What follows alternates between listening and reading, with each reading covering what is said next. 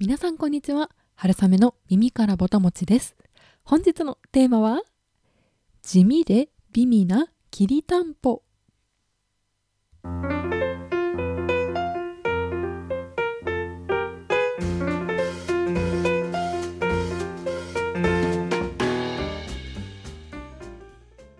このポッドキャスト春雨の耳からぼたもちでは食べることをこよなく愛する食いしん坊会社員である私春雨が皆さんの棚ではなくお耳からぼたもちが落ちてくるようなそんな食にまつわる楽しい情報をお届けしております。はいということで、えー、私先日のお休みに青森秋田旅行に行ってきたのでそこで食べた美味しい美味しいきりたんぽのお話をしたいと思います。はいできりたんぽ皆さん召し上がられたことありますか？私はこうなくってですねこれまでお米がこう筒状に焼かれてそれがこう入った鍋ぐらいの解像度しかなかったんですけれど今回きりたんぽをいいてきてもう本当に美味しかったのでちょっとぜひぜひ皆さんにも秋田に足を運んでいただきたいなと思いますのでそんな皆さんが秋田できりたんぽを食べたくなるような美味しい配信ができればなと思います。はい。で、まず、今回私がお伺いしたお店なんですけれど、えきりたんぽ専門店紫さんにお伺いしました。で、元祖紫さんというあの店名に元祖と入っていてですね、なんと創業は1944年だそうです。もうすぐ80年ぐらいのそんなものすごい老舗のお店にお伺いしてきましたで、まあ、このお店もう本当にとってもとっても美味しかったっていうのが 感想になります。できりたんぽって、まあ、そもそも名前の由来からなんですけれどたんぽと霧に分かれるんですね。でたんぽは漢字で書くと短い穂あの稲穂の穂ですね。でタンポらしいです。でこのタンポっていうのが木にお米を巻きつけて焼いたあの筒状のものですね。でそれを鍋に入れる時に入らないから切る。で切りたんぽらしいです。はい。まあ、なのでこの元祖紫さんのきりたんぽっていうのはもともと鍋に入りきらないぐらい大きなたんぽを焼くんですね。でそれをこう切って、えー、鍋に入れて他の具材と一緒にこうごちゃっと煮て出てくるっていう感じなんですね。で、えー、お鍋の具材としては私もこれいただくまで知らなかったんですけれど、まあ、まずこうあの比内地鶏ですね。基本的にはもうそれでこうスープを取ると。もうその柄がちょっと後で言うんですけども本当にすごくて。でまあそんな、えー、比内地鶏でまずはスープを取ってですね。で、まあ、中にどんな具材を入れるかっていうところで言うと、まあ、タンポですね。切ったタンポと、まあ、鶏。あとは舞茸長ネギセリごぼう。これがこの4つがあのスタメンというか定番具材のようです。はい。これも私中の具材がこう結構この4つがメインっていうのも知らなくてただこうざっくり鍋と思っていたのでタンポが入っていたらきりたんぽだろうと勝手に思っていたんですがあのオーソドックスな具材は舞茸ネギセリ、えー、ごぼうらしいです。はい、でこの紫さんも、まあ、あのその例によってですね、えー、舞茸ネギセリごぼうがもうどっさり入ってて そうなんですよで本当にこう山の幸もう詰め込みました鍋みたいな感じですね はいまあ、そんなお料理がきりたんぽでございます。はい。で、まあ、ちょっといつ頃から食べ始められちゃったとかそういったところはちょっともう多分おそらくもう気づいたらみんな食べていたってことのようでちょっとかなり古くてあんまり情報がなかったんですけれど、まあ、でもやっぱりこう昔毎年こう収穫新米の収穫が終わると、まあ、こうそのまあ、ろうをねぎらってあとはまあ今年も豊作でしたっていうことで、まあ、こうやって囲んでこう食べる鍋だったりお客様をもてなす時にも食べるような、まあ、そんななのでこう普段ね鍋っていうとこう節約メニューとか、まあ、日常メニューみたいなことであることが多いかなと思うんですけれども始まりとしては、まあ、そういうあの季節の節目、まあ、お仕事のお疲れ様でしたっていう色だったり大切な人を囲むそういったところで用いられてきた、まあ、つまりはめでたい晴れの日の料理だったようです。はいまあでもこれ本当に味わってみるとあのー、晴れの日の料理だなっていうことが、まあ、結構わかると思います。はい、なのでちょっと早速ですねどんなお味だったかっていうところをあのお話ししたいと思うんですけれどまあ、まずこの、えー、元祖紫さんではですね、えっと、きりたんぽのお鍋と定食スタイルと2つあってですね、で、まあ、こう定食スタイルっていうのは、要はこう1人ずつ面々に出てくるんですね。で、こうお鍋というより大きな丼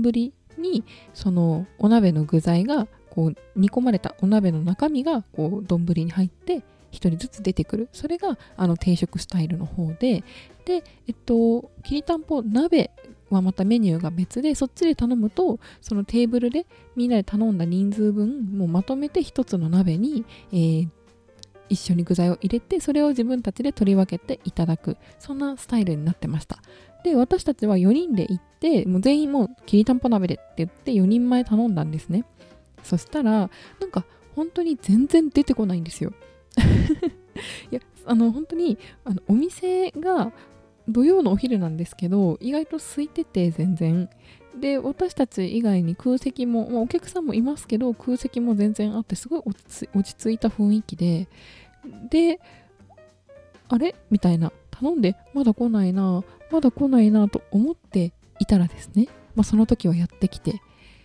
来たらもうあーと納得しました 4人前のその鍋なんで、まあ、ものすごい量なわけなんですよね。でそれを1つの土鍋で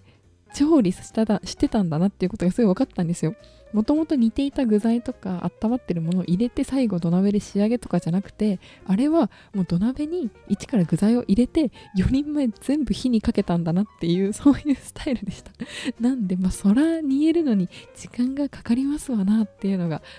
そこでよく分かりました。はい。で、まあ、出てきた鍋がなんで4人前なんでもうすっごい大きくて 本当にここは相撲部屋かみたいなそんな 大きな大きなお鍋で湯気がほわほわっと立ち上ってでもうそんな中に、えー、きりたんぽ鍋入ってるんですがまあ見た目は、えー、タイトル回収ですが地味です。本当にあのー、ごぼうがたっぷり。本当にここのお店はごぼうネギがたっぷり入っててで最後その上真ん中中央に緑色の色鮮やかなセリが乗ってるという感じなので、まあ、こう見た目としてはベージュ薄いベージュが全体的で土鍋の色もベージュなので薄いベージュで真ん中にこう緑があるっていう感じなのでまあまあ地味ですよね 最近のこう映えとはあの一線を画すスタイルかなと思うんですけれどまあその中身がもう本当にもう地味深いお味なんですね はい。で、まあこのお鍋自分たちでこう取り分けていただくんですけど本当にあの担保切り担保なんでその切って1人、えっと、3つって言われたんですね。なんで担保をこう1本を3等分したものが、えー、4人分なんで12個入ってますと。なんで1人3つが、まあ、分量ですっていうふうにおっしゃられてたんですけど1個であのお玉に乗せた時点で結構な重量というかお玉にしっかり乗ってるんですよね。その3分の1のはずの担保が。ほんとおにぎりあパッと見であちっちゃいおにぎり1個あるみたいな。でまあかなりボリュームがあのあるのかなと思ったんですけどでもやっぱりこうサラサラサラっといただけて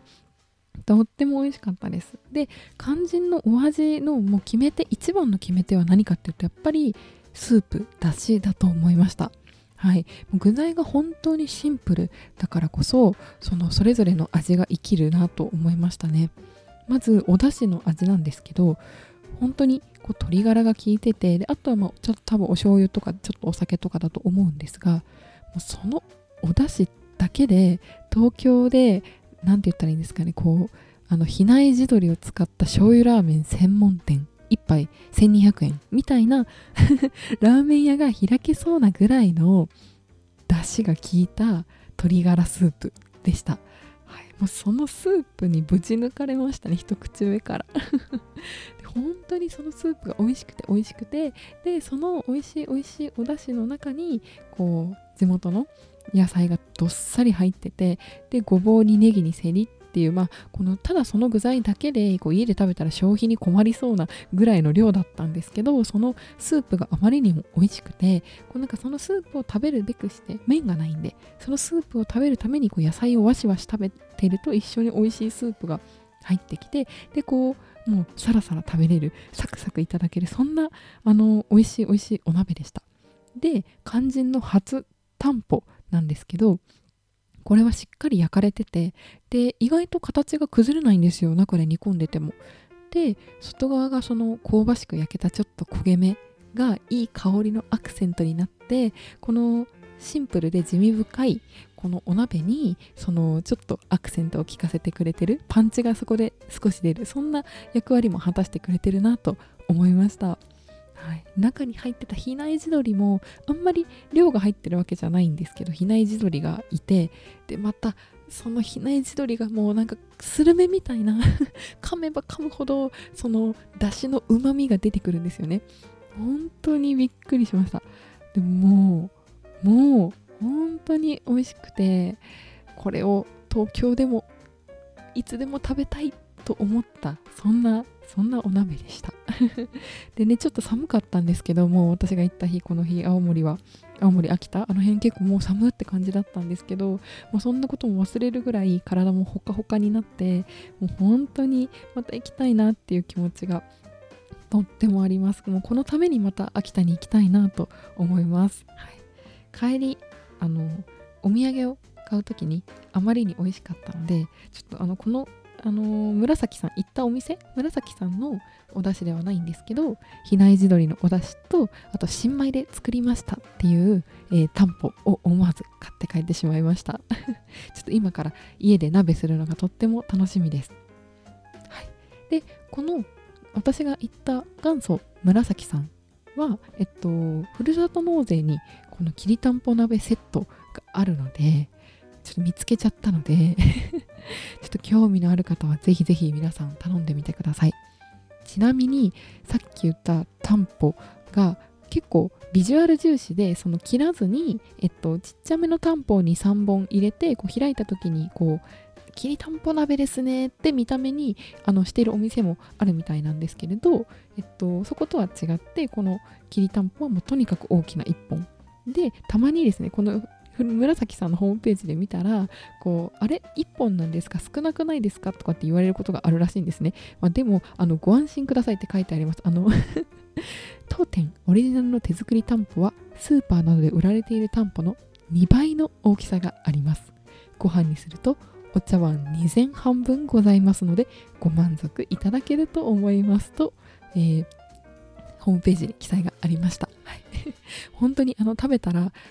もう大満足の量がありましたので皆さんもご満足いただけるんじゃないでしょうか。はい。結構ボリュームあるなって感じだったんですけどまあでもやっぱり素材がシンプルだからですかね。あの全然重たくはなくて、はい、夜にはすっかりすぐにお腹が空きました。また。消化にもいいんだと思います。はい。なので皆さんも機会があればぜひですね秋田まで行ってこのきりたんぽで温まっていただきたいなと思います、はい。ま、というわけで今日はキリンのキリタンポについてのお話でした。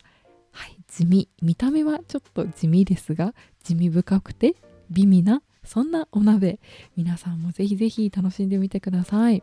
はい、他にもですねこの今回青森秋田旅行で、まあ、美味しいものいっぱい食べたんですけど特に印象に残ってるのはあの青森駅の近くに A ファクトリーっていう JR 東日本さんとかが関わって再開発したすっごいおしゃれな複合施設があるんですよ。お土産屋さんとか素敵なレストランとかあとはシードルの工房もあったりしてすごい素敵なんですけどそこに入ってたジェラート屋さんでえっと